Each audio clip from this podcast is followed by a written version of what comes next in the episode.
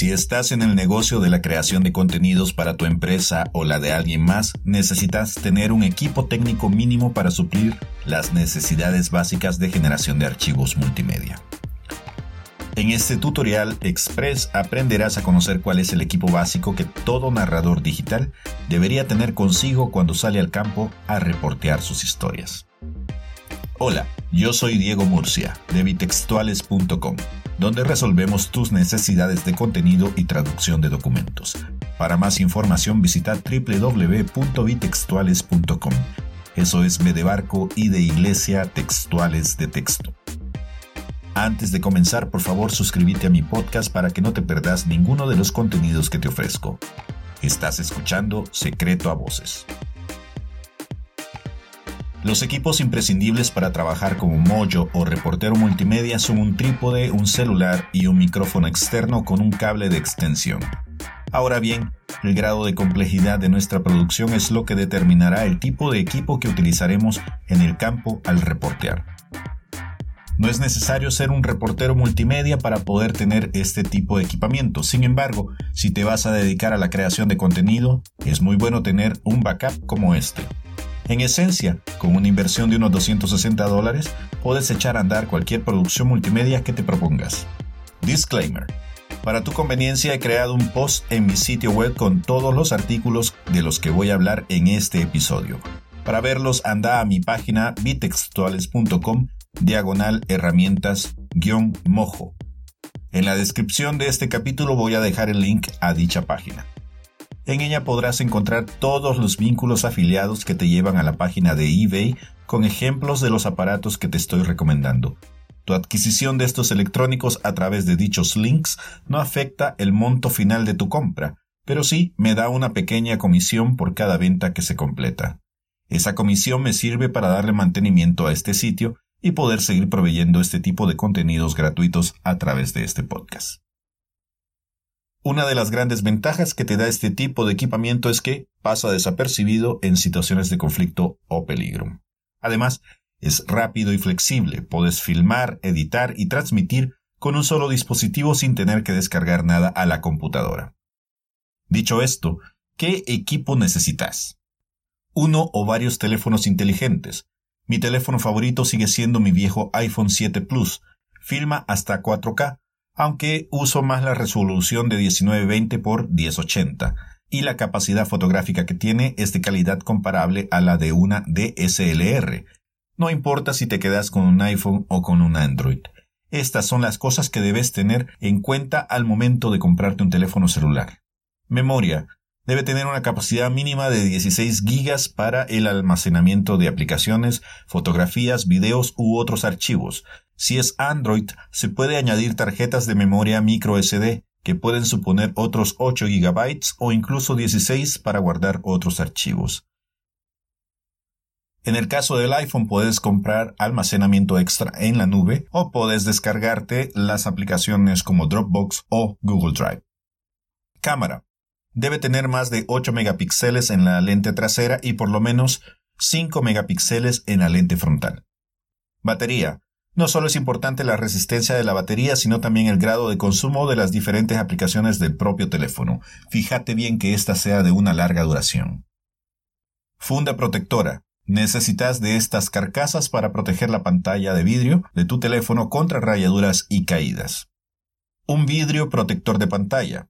Esto reducirá el riesgo de grietas y arañazos en tu pantalla principal y en la lente del teléfono. Un paño de limpieza. De esos suaves que se usan para limpiar los anteojos, son excelentes para eliminar el polvo y la grasa de tus huellas digitales. Recordá limpiar la lente antes de tomar fotos o grabar videos. Otro de los artículos de primera necesidad que vas a tener que comprar es un trípode para cámara. Este te dará imágenes de video estables y fotos más nítidas. Si te compras un trípode manual, vas a tener la posibilidad de conectar tu teléfono inteligente con una lente externa, un micrófono y una luz, y moverte mientras filmas. Además, este tipo de aparatos tienen la capacidad de poder montarse a un trípode de cámara o desmontarse según la necesidad del momento. Un montador de trípode para conectar tu teléfono inteligente a un trípode o a un monopié Necesitarás un soporte con un tornillo en la base y que se pueda adaptar a cualquier trípode estándar. Las monturas baratas pueden romperse fácilmente, así que considera una marca profesional como el Tarion H1. Un lavalier o micrófono de corbata con clip, también conocidos como micrófonos de solapa. Son ideales para grabar entrevistas en áreas ruidosas o con mucho viento. El micrófono se conecta a la ropa de tu entrevistado y el otro extremo se conecta a tu teléfono. Un micrófono lavalier doble. Es el que uso cuando realizo entrevistas uno a uno, para que mi voz y la del entrevistado queden registradas con la misma intensidad de volumen. Un adaptador de micrófono o auriculares. Si solo cuento con un lavalier y me preocupa estar al pendiente del ruido de fondo o que la voz del entrevistado quede bien grabada, puedo utilizar este artilugio para tener insertado por un lado el micrófono y por el otro lado los auriculares. También se puede combinar con el adaptador Lightning del iPhone. Con los auriculares para teléfonos inteligentes puedes tener un micrófono extra puesto ya que viene incorporado. El único pero que le veo a este artículo es que si lo combinas usando el adaptador y el micrófono de solapa, la calidad de sonido que pueda tener el micrófono incorporado podría no estar a la altura de tu lavalier. Termino este audio dándote un último consejo. ¿Qué sucede si no estás cerca de tu entrevistado? Digamos que estás en una conferencia de prensa donde hay más gente que se interpone entre vos y la persona de la que te interesa obtener una declaración. Aquí es donde vas a sacarle provecho a ese viejo teléfono que tenés arrinconado en una caja de zapatos. Puedes usar este aparato como una alternativa a los cables de extensión y sistemas inalámbricos de las televisoras profesionales. Enchufa tu micrófono con el clip y pedile a tu entrevistado que guarde este segundo teléfono en su bolsillo y que enganche el lavalier en su ropa. Esto te permitirá grabar su voz mientras filmas a distancia o con un teléfono principal. En la edición postproducción puedes hacer coincidir ambas pistas de audio. Todos estos aparatos de los que estamos hablando han sido comprados por mí usando la tienda eBay. ¿Por qué? Bueno, en mi experiencia esta tienda es mucho más barata que Amazon y su sistema de seguridad, tanto bancario como de satisfacción al cliente, es muy recomendable. Si hay algo que no te satisface, puedes devolverlo o solicitar un cambio. La tienda en línea incluso tiene una póliza de protección de beneficio al consumidor, lo que significa que si no recibís aquello por lo que pagaste, te reembolsa tu dinero y vos no tenés que lidiar con la persona que te vendió el aparato. Si te gustó este contenido, te invito a que visites bitextuales.com. Ahí encontrarás más información relacionada con el mundo editorial y de la traducción en formato online y podcast. También te invito a darte una vuelta por la sección del sitio sobre recomendaciones tecnológicas, donde te doy a conocer accesorios que yo he utilizado en mi vida periodística y que me han ayudado a convertirme en un profesional de la escritura más productivo. Te prometo que mis recomendaciones te ahorrarán dinero y dolores de cabeza. Por cierto que si deseas comprar alguno de estos aparatos, usa los links que he depositado en medio de los textos y con ello me ayudarás a generar una entrada para seguir produciendo más contenidos como este. Esto no representa ningún costo extra para vos durante tu compra. Antes de partir te informo que ya está disponible el primer capítulo del podbook Crónicas de Nada. Este es un audiolibro que hemos preparado la creadora de contenidos Joana Sánchez, autora del blog Antes de Ahora y yo, para tu disfrute. En este podcast podrás escuchar relatos de nuestra autoría en los que hablamos sobre la vida y otras miserias de la experiencia humana. A partir de esta semana recibirás un nuevo episodio cada lunes. La primera temporada tendrá 10 capítulos. Esperamos tus comentarios en Twitter en arroba crónicas nada y en Facebook en crónicas de nada. Si quieres ponerte en contacto conmigo, podés escribirme a demurcia.bitextuales.com. Volvamos a encontrarnos en el siguiente capítulo. Suerte.